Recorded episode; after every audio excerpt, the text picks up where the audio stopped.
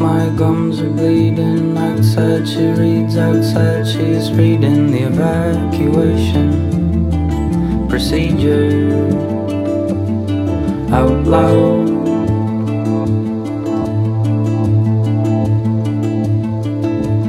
Clothes are off my health receding. Hello，大家好，欢迎收听本期环球影城，我是七七。我是大徐嗯，好久不见。今天呢，我们来聊一聊这周十一之前最新上映的这个张国师的影，他为什么叫国师啊？它代表中国电影最高水平还 是啥？不知道谁给封的。这个片子刚刚在威尼斯还有多伦多电影节展映过。当时就是口碑还不错，对，当然了，其实我觉得外国人还挺吃他这一套，除了长城。 反正就有一种感觉，他这部片子确实是给外国人拍的，我觉得也还好吧，中国人也不是不能看。能看，但是就是可能未必那么吃这一套。然后这次片子主演大家也知道，就是邓超夫妇，孙俪美了，夫妇嘛，那也不能不说人名儿啊。孙俪夫妇，孙俪夫妇，我本来一直以为是那个大女主片儿，因为开始、哦是开始就是我不知道是我看到的信息还是怎么着，就给我营造了一种这是以孙俪为主角这样一部片子。然后就是邓超只是一个配角，然后没想到就是最后还是一个大男主片儿。就算是个群戏吧，也没有特别大男主。，对对对，但是就和我想象中的不太一样。然后这里面还有大家比较熟悉的郑恺，呃，王千源儿、胡军、王景春，当然还有，当然还有两个流量明星，就是关晓彤和吴磊。他们的这个片子其实就是因为话剧感比较强，所以就是特别突出个人演技的一部片子。关于他们演技的这一部分呢，我们可能放到后面再去聊一聊。我觉得还好吧，话剧感没有特别强，但是的确是对话很多，尤其是前面对话非常多。对对，演员的演技要求真的还挺高的，背景比较空旷，你就只能靠自己的表演和对话撑。那我们先说一下整整个对这个片子的观感吧， 你先来。哎我觉得还行，因为我没有什么期待。我觉得就是去看一个电影，我是觉得其实要比我想象的要繁复一些，因为嗯我想象的就是因为之前那些呃剧照什么都是很黑白嗯那种，我以为它会很简洁，嗯，但其实并没有。你那你觉得这个繁复是正面的繁复呢，还是负面的？我是觉得它画面上其实要比我想象的繁复，当然呃就是这剧情上反而单薄很多，就是全是全是幺负面蛾子评价是？也不算是吧。我觉得就是太形式，太注重形式了。嗯太风格化了。但是我觉得其实他一直都很有他自己的风格，只但是不过我觉得这是他一个非风格常的极极致限。。对，就可能再风格一点，电影就没了，故事就没了，只剩下风格了，只剩下一个部摄影片儿，摄影幻灯片。靠，我是开始没有特别大的期待，但是就是从第一批放出来的口碑就觉得好像还挺好的，说是什么老谋子最近几部里面最好的一部，然后巴拉巴拉巴拉，然后我觉得嗯应该不错，然后带着这种期待再去看，有一点儿，当时就有一点儿小失望，就是，然后随着。已经看完了接近接近二十四个小时吧，随着时间慢慢流逝，这部电影在我心中的评价就是逐步走低。对我也是这样的。我是昨天看完觉得还行，嗯，因为就是形式感的东西就是这样，就当你随着时间一点点过去之后，这些形式感它其实是在人心中留不住的，就是它的形式感并没有强到能在你心中留住的那种地步，我是一直对他的这种形式感，就不感冒，不吃这一套。不是我是吃的，但是我觉得他这次做的不是特别好，嗯我只能这么说。而且还有一点是 让我觉得很很诧异的是，这个片子有很多地方非常的搞笑，就是它是那种让你觉得浑身一激的那种，觉得这个地方怎么会是这个样子，然后就觉得我靠，我好想笑。你是不是就主要说的那个是宫廷里面郑恺和那个王景春的戏不是，我是看到他有一些动作场面，包括他一些啊？就是他扭对扭话来之类的扭去什什么的，对对对，那个还有那个伞，嗯，坐着那个破伞，然后就滑了下来。我就觉得那个地方我看着觉得啊，有点过于搞笑。还有就是，比如说像胡军的他那个那个行头，我就觉得哎，那个我倒觉得也还很搞笑。文彦内我觉得还好，然后配上胡军那个形象就非常的合适。 就是你不是你先说说优点，优点啊，嗯，我觉得故事是讲讲的挺好的，而且他呃就是故事讲讲讲完了而已，讲明白了。 我觉得它节奏其实什么节奏哦节奏控制、对对控制的也很好，对它前面确实是有些慢，当然它铺垫的很好，然后到后面收的话，它翻翻了几番吧，都还挺有意思的。你觉得翻这几番有意思吗？我觉得就是没有什么特别让人感到很震惊的东西，但是就还算就是肯定是说得过去的。是，那你就是在用，我觉得你在用一种要求一个新人导演的 标准。我觉在看得这个他电一影直也不是一个特别会讲故事的导演，不是就是他的，我没有觉得他哦发挥很稳定。对就是呃，我其实是对这个故事有比较大的意见的，就它已经简单到了令人发指的地步。然后因为它太简单了，所以它只能用最后反转、反转、反转、反转这种形式去，它不像是一个投资这么大的一个大片儿常用的一个手段。投资又不会花在剧本上， 就是这个剧本真的就是有点像，就是比比如说那个什么，是说以三国为灵感的，好像那这个以以三国为灵感，这个我们放到后面再说它的这个历史感的这个问题。嗯，我们先说这个故事，就是真的是看到快，几乎是看到开头猜结局，每翻一番之前你都能猜到。对，啊因为我觉得这个其实对国人来说应该应该不是什么新鲜的对故事，你你如果就是你每翻一番，观众都能猜到，我觉得那个番儿就没什么意思，就嗯无效。但是你不能把它当做一种娱乐来看，你要把它当做一种艺术品来看。所以就是形式嘛，就非常像那种嗯小成本悬疑电影的那种拍法，就剧本的写法，而且还写的还不太好。讲真讲真，这个剧本我真的是觉得有点儿 无语。我觉得还好吧，反正我觉得我我可以对接这个受没有什么诟病的地方，对。嗯我觉得比较好的地方是，它虽然很形式啊，它这个形式感跟它的内容关系也没有那么的大，嗯，但是就是美是真的美，有些镜头是真的美。有些镜头对，而且它有一些光影的运用，确实是，就是它光影的运用是真的契合了它这个影的这个主题。就比如说一些那些帷幔啦、帷帐啊，然后光打在上面，然后再映在上面，就是还挺美的。就虽然很多，但是你不觉得它反复运用这个手法会觉让人觉得厌烦？但是这个形式感之中，我还是有两点不满意的，有一点和你相似。你先说你你不满意的那一点。我不满意的一点是，就这可能是我对这个片子最大的不满意，嗯就是它的这个场景跟人物的这个戏服已经糊在一起了，嗯就是他们之间没有一个对比，嗯就全都是有点花里胡哨。我觉得可能如果比如说场景再简单一点，然后人物的衣服就还那样，或者说人物的这个戏服简单一点，然后场景保持现在这样，可能这种对比更强烈一些。而现在的话，就哪儿都花，哪儿都乱。而且我觉得特别奇怪的一点就是，我不明白他们为什么一定要穿上那种山水扎染的那种衣服。按他们他的那个时空来讲，那种那种衣服应该还没有存在，也不是那时候常穿的一种衣服。不是，如果我觉得，如果以历史的真实，就真实的历史来说的话，这肯定是完全不符合嗯，任何历史的。然后他穿成这样，也并没有在这个画面中起到一个既正面的效果。嗯其实我觉得背景留成那样还挺好的，嗯就把人物的衣服换得再素一点。对，因为我觉得其实黑白灰灰它有各种各样的色调啊，嗯对不对？五十度灰嘛，对吗？ 所以我觉得没有必要弄得全都是哎染成那个样子。其实我觉得他在拍的过程中，他应该看得见为什么他可能觉得要统一，要彻底。好吧，我还有一个特别，就是对于这个形式有一个特特别不爽的地方，就是那个八卦阵 太生硬、太直给、太粗糙了，就就非常像在搞笑。就是我们中华文化已经到了这么直白的地步了吗？你就我觉得还行，还是挺直接的，就是很直接。纯符号。八卦阵本来就是个符号嘛，但是你你想，它整个那个山水的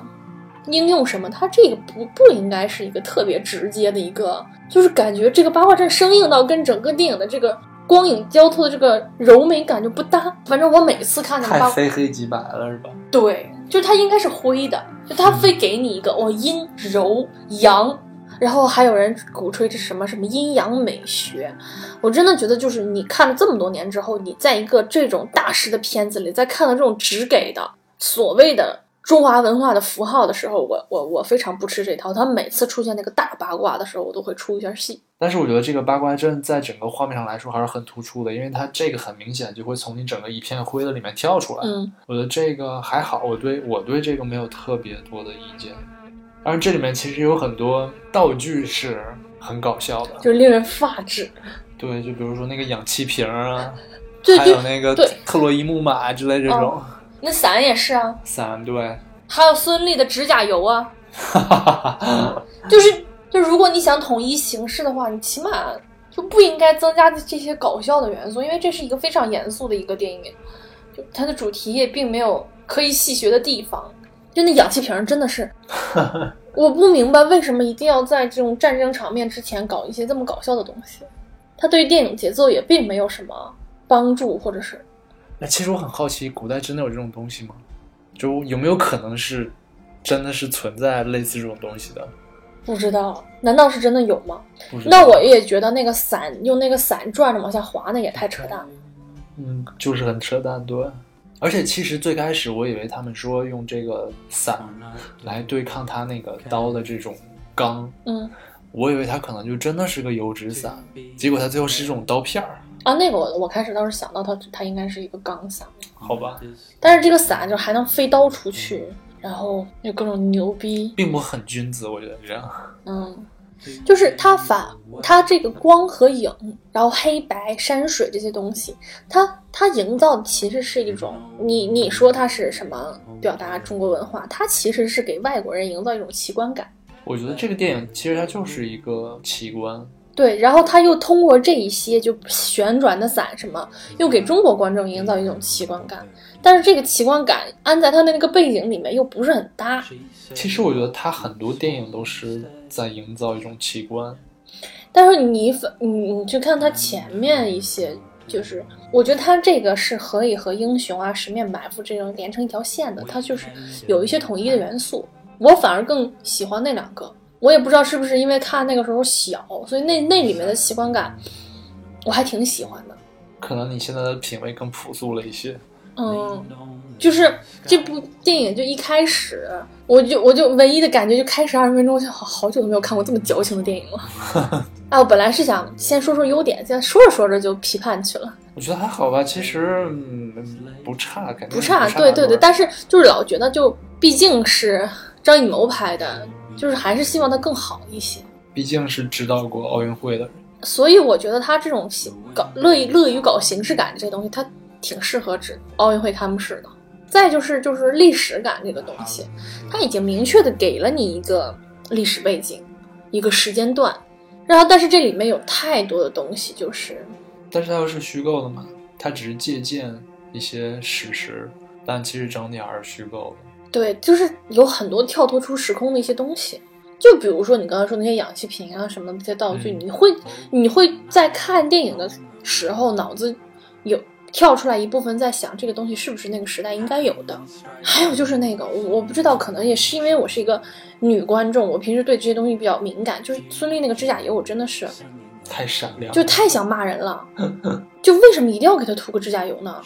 你就明明知道这不是那个时代应该有的东西，它也不是人正常指甲的一个状态，然后还给给了几次特写，你你那个特写是什么意思？告诉我他涂了指甲油吗？非常的出戏啊，就是我、呃就我觉得这些点就不是一个，这都不是细节，不应该在一个成熟导演的作品里面应该看到的问题。可能他追求的是这个。你说亮是吗？反正我觉得的确是它这里面很多形式的东西是值得推敲的，就还没有到那种让你觉得它恰好就应该在那儿，它没有多没有少。现在是就明是显很多地方有些多，多，对，就是就是矫情了，像一个优秀的学生作业，那种让人就是在学校里面让人比较讨厌的优秀学生的作业。对对对，然后就是啊，特别强调概念，然后用来说服老师，其实内容比较空洞那一种的。但我觉得演员整体上来说还可以，嗯，除了吴磊真的是非常出 戏。吴磊的粉丝 即即将前前来骂你，对吴磊是真的出戏，我觉得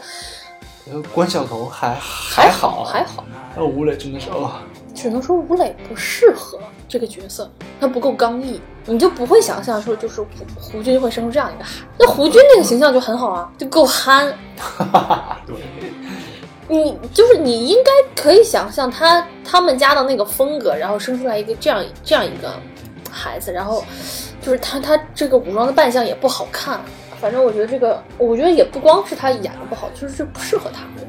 我觉得还有就是邓超那个嘟嘟的那个角色嗯，也有点过，他有几场戏有点过，但是有有一些还不错。有一些还行，但是我觉得他就整个还是有点过。但是他可能是想跟那个角色影子的角色区分对对开，对，但是有点，我是觉得有点大。我觉得两面都有演过，我反而会喜欢嘟嘟一点，因为我我在嘟嘟他的角色有几场戏就看到非常非常那种就是很松弛、很浑然天成的表演，但是那个影我觉得他有点绷，就是影的那个角色我觉得有点绷着演，绷着眼是什么意思？就是太克制了。嗯，我觉得还好，因为我觉得那个角色应该是个很克制的角色。也不是克制，反正就是有一种不灵活的感觉。然后这里面真的是就是郑恺的演技还挺让人惊喜的，你就是撑得住，也没有特别惊喜，就是撑得住。跟一众人来讲，我觉得他还不错。好像想一想，还是孙俪比较发挥正常一些，但是孙俪她这个角色她的表现空间不是很大，还好吧。我觉得她是一个，就是她这个角色应该不是那种有很多表现空间的，嗯，但是她表现的很好，就是在这个她给她这个范围内，我觉得她演的已经很好了，就是几个眼神、几个动作，其实就已经很到位了。嗯，就是这，我对这个角色有一点意见，我后面再说。就是单纯从表演来讲的话，我我觉得对他自己并没有什么特别大的突破。这角色本来嗯也不是一个以表演为导向的电影，但是我觉得这部电影最后是值得称道的，似乎是表演。好吧？然后就是，呃，王千源的这个角色，我也觉得过于扁平化，不像是一个影帝应该有的一个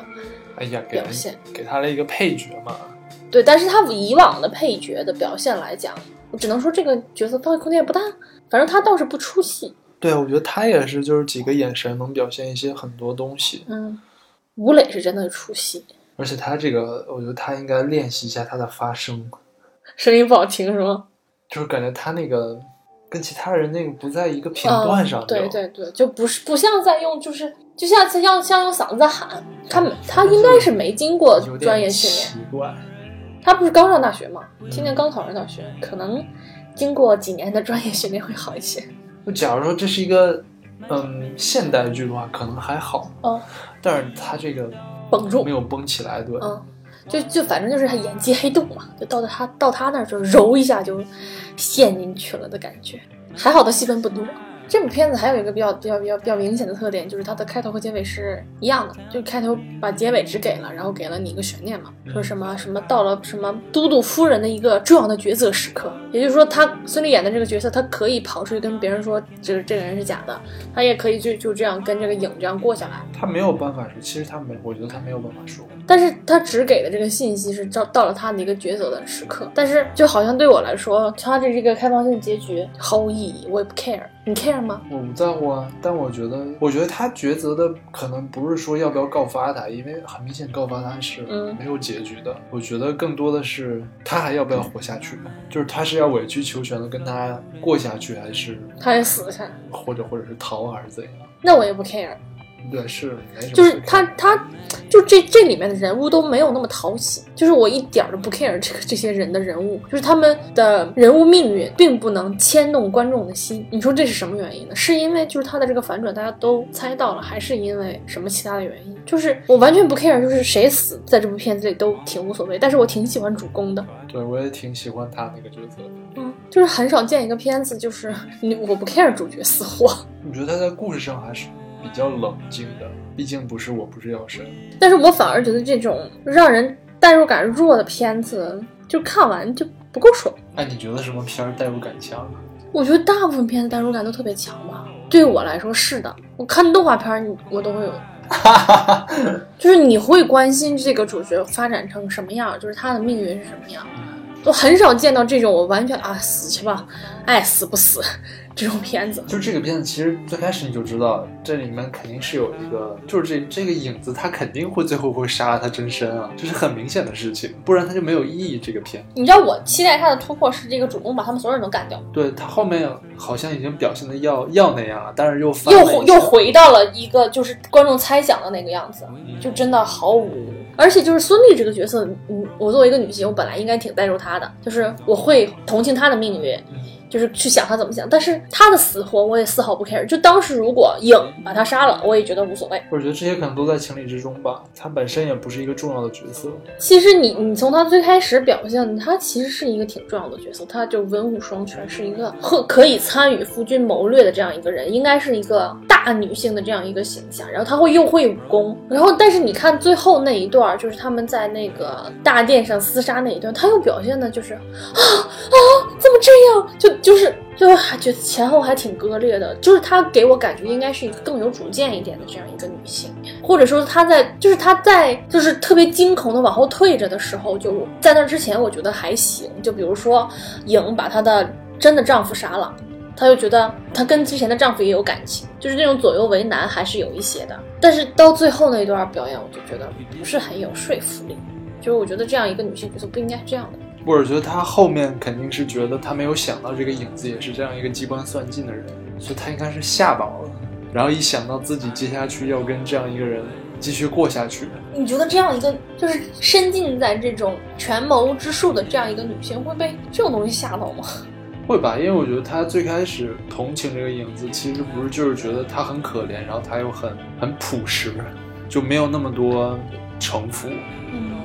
但是最终发现他的城府可能更深。唉，反正我我我觉得这里面的一共就俩女性角色，都挺弱。就是你看现在比较知名的导演，其实看最近几几部片子，贾樟柯啦、张文啦，他们都是很就是这这个世界的潮流也是就是往女性主义上靠。我没说这一定是对的，所有电影都要这样表现。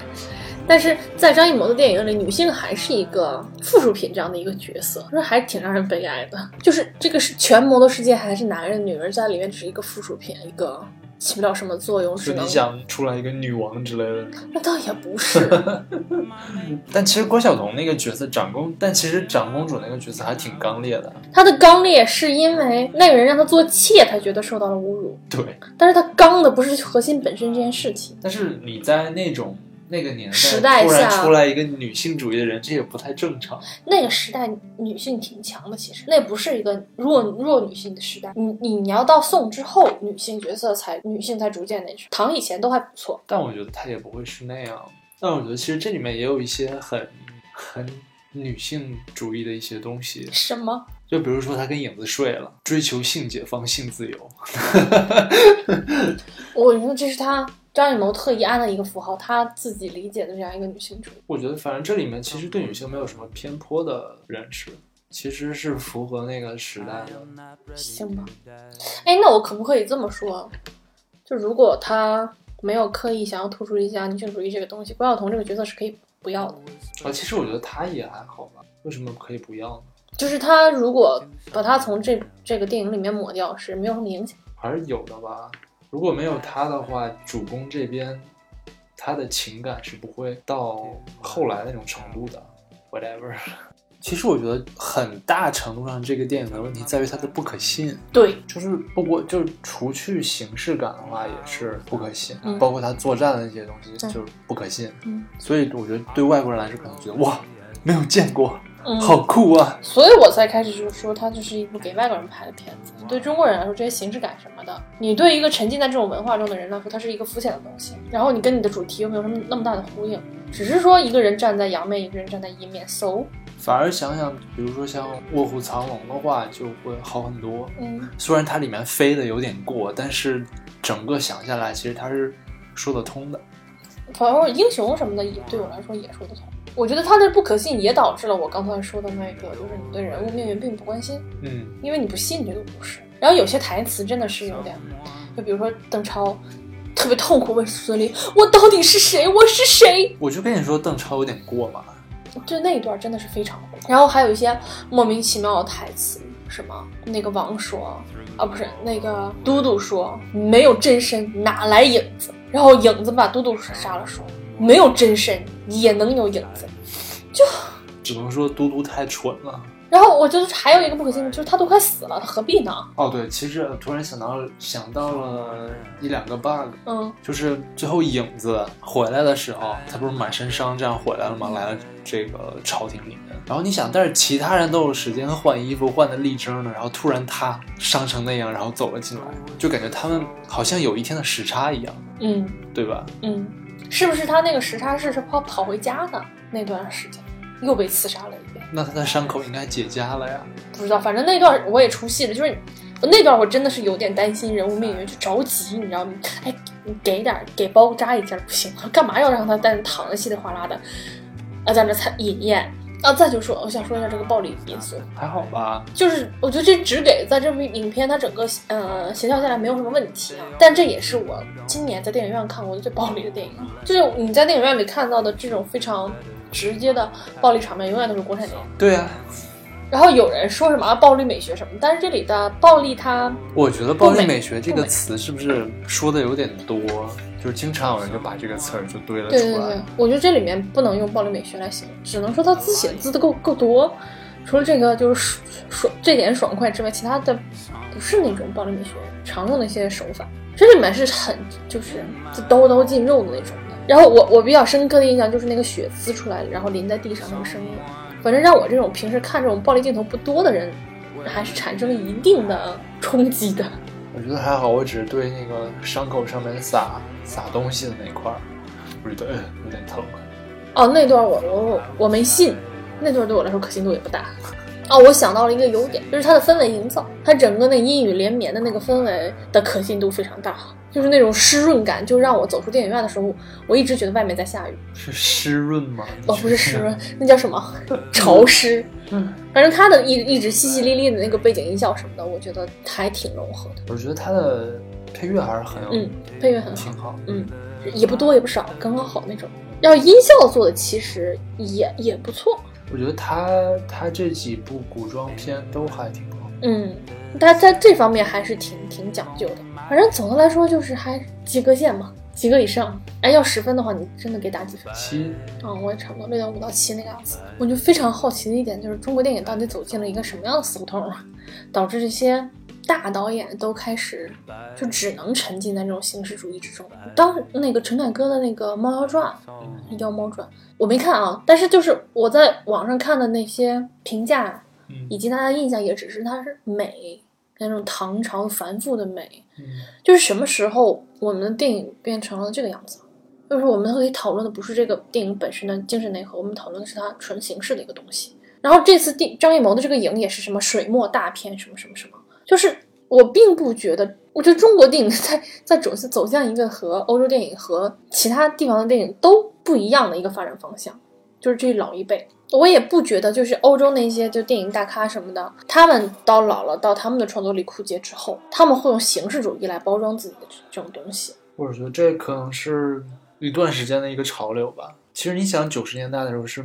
没有这些东西的。嗯我觉得应该是卧虎藏龙的巨大成功之后，然后才有的，比如说张艺谋的《英雄》开始，然后大陆的这些导演也开始做那些东西。很虚， 你就不知你除了这个它的这种形式这种东西，不知道在看什么，又有什么好看的，他的故事本身可能可看性非常弱呀。然后你你你觉得就是故事本身弱也就罢了，那很多文艺片故事确实就是弱，那他从故事里面表达出什么？我是不太。你是一个喜欢故事的人，我对我是一个喜欢故事的人，而且我不太喜欢那种，就是比如说啊，你不懂它里面有什么什么政治隐喻，我觉得那个都是个人揣测。我们首先要从故事层面去看这看一个电影，我只能说这是一个完整的故事，它并不是一个吸引人的故事。其实我觉得张艺谋他也没有，他也不光是追求形式这些东西。比如说之前《归来》的话，就还是他以前的那一套。对，虽然那个片儿我觉得也就啊，那个我还挺感动的。 啊，对，就我知道它可以是一种感动，但是那那部片子它是那种真实的历史和真实的背景给你的感动。但是它，但是我觉得可能就没有之前他的那些真实的历史、真实哦事件那些。再往前就平对非常平时的那一段时间对，，我只能说他可能已经不关心那些东西。现在发展太好了，已经忘了是吗？忘本了。我我我我不能这么说吧，我我是觉得可能每个人到的到那个阶段都会，就是他可能是让自己看起来更高雅，我觉得那个没有什么低俗的，只能说，嗯，只能说他不再拍农村片儿了，是吗？只能说他想在视听上面更做的更极致一些。但是陈凯歌可真的是牛逼了一步，然后就半路呵呵，半部好电影吗？只能说是我们面对就是这一批导演的他的这种创作力的衰竭感到哀叹吧，但是也并不会那种跳脚骂那种，他还是有追求的，他还在追求电影上的一些东西。虽然就是什么老酒套新瓶儿，瓶儿什么新瓶儿套老酒之类的，不能说他没有追求。或者是不是因为这些导演在成名之后，他有很多他的包袱就变重了，哦，我想想到那个词儿是什么，就是缺乏人文关怀。脱离社会是吧？对对对对对。你可以去看贾樟柯呀、哦，我就才看了《贾樟柯的江湖儿女》嘛，就是大家都在骂贾樟柯这《江湖儿女》已经不是他自己了，已经没有他之前的那种光环了。我就我就想说这，那这一部影又是什么呢？ 就是其实可能就是跟他们之前的东西不一样的话，大家就觉得嗯怎么回事儿、对对，反正我觉得张艺谋这部电影应该是扑了，三亿投资，现在呢已经嗯、多长时间了？国庆刚两天开了始，嘛，看这周过了之后吧，就国庆档的，然后一天都没过亿，还是有一点略丢脸。我不太看好这票。但毕竟挂着张艺谋的名儿，应该还有很多人会去看。对，你说它是商业片吧，它又不是很商业，节奏慢。你说它是文艺片吧，也文艺不起来。但是它又不是那种我喜欢的那种，介于文艺它和商很业之明间。显是文艺片，就是它这里面风格化太多了。总之吧，哎，你说你哎，你举个例子，我脑子现在突然空了，就是哪个导演他的风格化和他的就是电影叙事以及主题表达融合的特别好，就是最最近看了一些，近期。我觉得《活着》就挺好的，就是也是张艺谋的。嗯，我是第一次看这个片，我是觉得哇，原来张艺谋还拍过这样的片儿。虽然我也看过，比如说他像像他的一些他稍微早期的一些其他的作品，嗯但是这个片子是可能我真的让我觉得还是一个大嗯大师对的。，在在世界上还有立足是有原因的。嗯，对，那你最喜欢的张艺谋电影就是《活着》吗？我觉得我可能会一直对英雄有一点特殊的偏爱。哎，我也是。因为我可能那是就是因为是小的时候看的嘛，可能会觉得啊，原来电影还可以这么美。嗯，嗯，他那个时对对对我们那个时代来说还挺对，虽然那个时候可能并没有真的看懂，但是不一样的，因为留下了很深刻的印象。其实我觉得你要是说你一说就比如说风格化这些，就各种东西全都照顾的很好的，我觉得我能想到就是 PTA，就是它它是没有什么弱项，差不多每一个电影都很，嗯，就是各个方面都很强，我觉得这是很牛逼的东西。啊，那谁也是三金四夫，他的风格化也很也很嗯强，但是它。嗯怎么说呢？它有一些东西用的生硬。不满格，就是 PTA 是什么都能做到，对嗯非常非常的尽善尽美的那种。我对我还记得，就是看第一次看我的父亲母亲的时候，也是觉得很感动。哦，那也也是一部我非常喜欢的片子，小时候经常看，对啊，小的时候的确是电影频道经常会放很多好片子。对这样，而且是就是反映那个时代的嗯，那些片子。现在电影频道的方式。没有电视不知 道，哎，你知道那个广电总局有一个新规吗？以后黄金档哦，我知道，再也不能放国外的东西，国外电影、国外电视剧、国外的综艺都不行。好傻逼啊呀、哎，你说以后会不会就比如说我们打贸易战打到电影上，再也看不了进口片儿？不会的，因为现在很多大片都有中国投资对了，对，就没有的就不让上。嗯，有可能差不多，怎么说呢？你看完这个电影，你愉悦吗？不愉悦。你推荐大家看吗？好像不是特不是特别想推荐。我就我肯定不会推荐给我自己，但是我觉得如果有人喜欢特别形式的东西，是可以去看的，但是不一定会得到你想要的。就总总的来说就不太推荐，是不是？就真的是片子就并不想推荐给身边的任何人看。对，推荐大家去看《碟中谍六》， 对，《碟六》它也是一个没有什么东西的商业片，但是就是看完之后你会想让身边的亲朋好友去看一看，就是起码的观影愉悦感是有的。对啊，因为看完整个就嗨了，然后你又看了一遍。 又看了一遍，对，反正我看完《江湖儿女》，我我还挺就是希望把我爸我妈他们 都能去看一遍的。会怎样？为什么你觉得为什么会让爸妈去看一遍？有什么必要性？首先，我是希望他们去经常去看电影的，嗯，然后他们看电影选择的范围并不多。嗯，《碟中谍》我我就不是很想带着他们去看了，岁数大了经不起闹腾。然后《江湖儿女》会有一些，你会看到自己以前生活的片段，哦，是吗？嗯，会哭吗？哭成狗了都。嘴。但是并不是所有人都哭了，哦哦哦，你 你也懂得我的。 反正这个现在这个档期，我觉得，嗯，从矬子里面拔将军，将军江湖儿女还是不错的。虽然大家都说这是贾樟柯比较差的一部作品啊，是吗？是，但是嗯，你这个档期你能看什么呀？你要么就看《开心麻花》，也是票房第一现在；要么就影，要么姜文儿女，没有了。OK，那我们今天这一部并不推荐大家去看的张艺谋的电影，就聊到这里结束了。对自己在家看看他之前的片儿吧，还是对， 如果你特别喜欢张艺谋，就不用去看了。感觉他好像失望。最近这几部都一般，是吧？嗯。长城是彻底扑了，嗯然后归来还行，嗯，就他不光是口碑扑了，票房也扑，还赔钱。十十三钗好像也一般，嗯，起码哎，我想跟你聊一下《十三钗》，嗯我看了那本书，哦，那个严歌苓的原著嘛，我就不想去看那个电影了。我老觉得这个价值观有点奇怪是有点奇怪，哦，嗯就是你这个已经不是是不是处女啊，是不是性工作者的问题了，是你你去做做慰安妇，你就你差不多是会死的问题。那凭什么妓女的命就不如女学生的命值钱呢？就是因为他们被玷污过吗？ 我觉得因为他们年轻，我觉得超级奇怪，这个就是我觉得其实这个应该还是一种很很老套的那种思想，很封建的一种思想。我觉得可能很多人第一次看的时候不会觉得有哪有问题，但我觉得这个片子之所以在在尤其是在国外上映的时候，就是评论是很差的，我觉得嗯就是因为这个原因。就是他的价值观是经不起时间推敲的。对，它只适合于那个时代，那个时代可能觉得啊，他们是英雄或者怎样。就是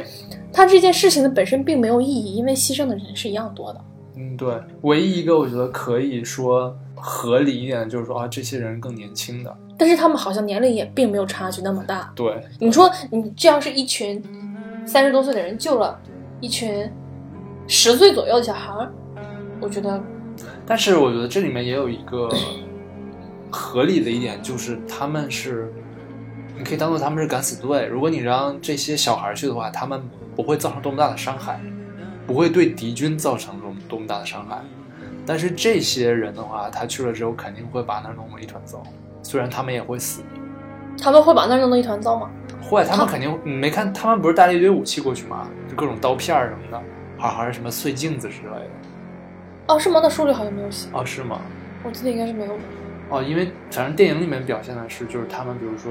一些碎镜子的渣什么的，然后绑到自己腿上，然后去那儿之后，其实就是就是把那些敌军，哦，能弄死一个是一个。对对对，所以是一个敢死队那种行吧，啊，所以书里都不是这样的是吗？好像不是，行吧，就是反正我觉得用用这种手段去去抨击日军在我们南京大屠杀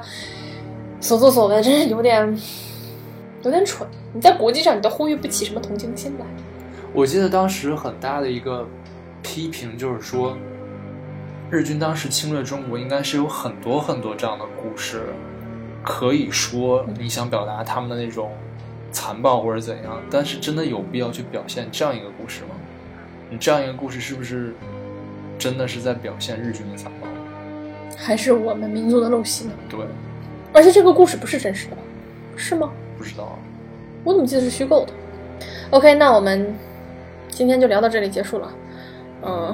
我们也带着满满的失望和 对，下个月再见， OK，那我们下次再见，拜拜。拜拜。